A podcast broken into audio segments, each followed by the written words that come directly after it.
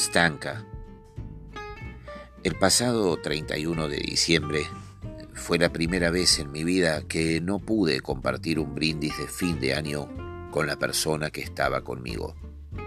La noche anterior, su mensaje decía, Hola Rufino, el cambio de horario sin aviso de mi vuelo para regresar a Buenos Aires me arruinó el programa.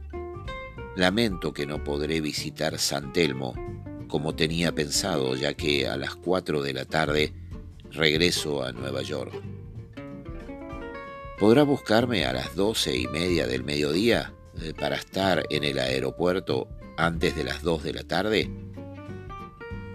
Apenas habíamos conversado unos 50 minutos cuando pocos días antes la había conocido y llevado desde el aeropuerto internacional ministro Pistarini hasta su hotel en Palermo. Por suerte, al igual que me había pasado el 24 y el 25, las reservas de viaje habían colapsado mi nueva agenda. Mientras reconfirmaba la dirección donde debía buscarla, recibí un mensaje sobre la hora de otra pasajera, avisándome que había cambiado su vuelo para el 3 de enero, con lo cual entendí que disponía tiempo adicional que podría dedicarle a Stanka para que tuviera la posibilidad de un rápido recorrido por San Telmo antes de tomar la autopista 25 de mayo. Como leyéndome la mente, me escribió otro mensaje preguntando si podría buscarla un rato antes para, aunque fuera, darle una mirada desde el auto a Plaza Dorrego. Buenos Aires parecía semidesierta al estacionar en el lindísimo Hotel Boutique. Una muy pequeña valija era todo su equipaje. Estaba muy contenta o parecía estarlo. Como en el primer día, su rostro tenía dibujada una sonrisa. Hi, Rufino. Eh, hi, Stanka.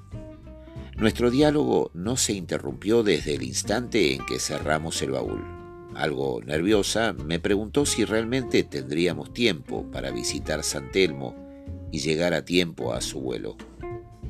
Una mañana soñada, con un cielo pintado de intenso celeste y un sol amigable para sentarnos sin sombrilla en una mesita de chapa a pocos metros de una lona extendida en el suelo, escenario callejero de una pareja de bailarines tangueros deslumbrantes, dignos de cualquier teatro de Buenos Aires o Broadway.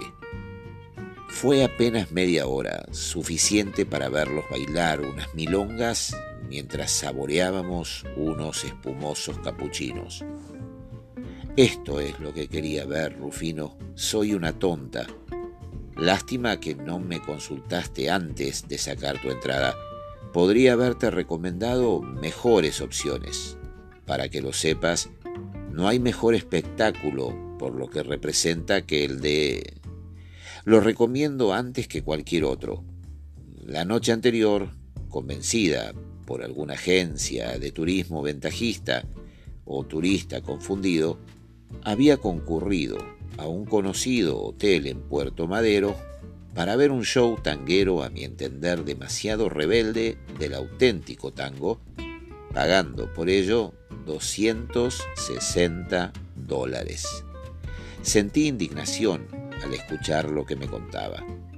Para terminar de sellar la talentosa demostración del tango a la gorra, apenas pusimos lo nuestro en el sombrero de terciopelo negro, la bailarina, muy dispuesta, posó junto a mi pasajera para sus inolvidables fotos de recuerdo. El tiempo corría muy rápido, pero quise mostrarle un par de anticuarios para que pudiera entender cómo había sido la vida de la aristocracia argentina de antaño. Muebles, vajilla, arañas, bastones, relojes de bolsillo y una vitrina con anillos, uno más lindo que el otro. Me detuve al mismo tiempo que lo hizo ella. En un solo estante había no menos de 60, pero me pidió preguntar por el mismo que había elegido yo. Rectangular de platino, con brillantes y zafiros. Buen día. Este anillo es del año 1890. Su precio es de 70 mil pesos o 1.850 dólares americanos. Decidida, lo probó dos veces estirando el brazo y girando la mano en todos los sentidos. Me miró como buscando una aprobación y no dudé el intento de ayudar a ambos. Con este anillo pareces la reina de Macedonia, no lo vas a encontrar en otro lugar. Quizá pensando en el tiempo que nos quedaba, agradeció y salimos en busca del auto. En el apuro nos encontramos frente a frente con la iglesia San Pedro González Telmo, construida por los jesuitas en 1734 con el nombre de Iglesia Nuestra Señora de Belén.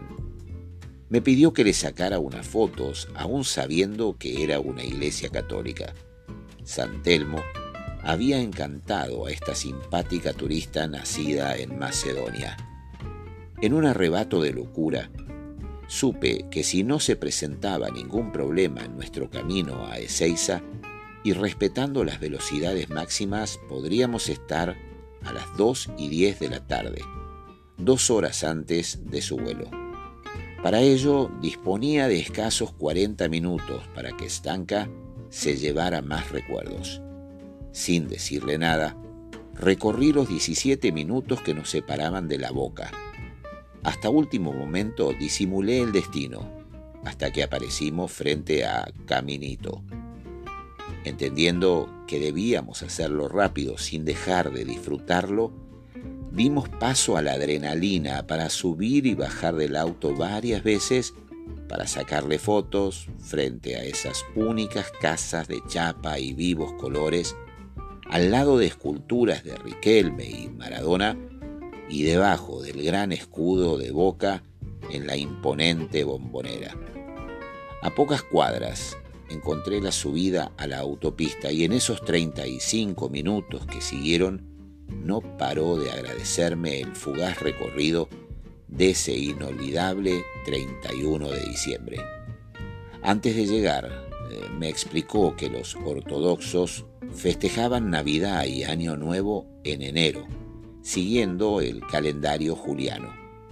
Nos despedimos con un abrazo y me pidió que fuera organizando un One Day Tour para su hijo, que en algún momento viajaría a Argentina.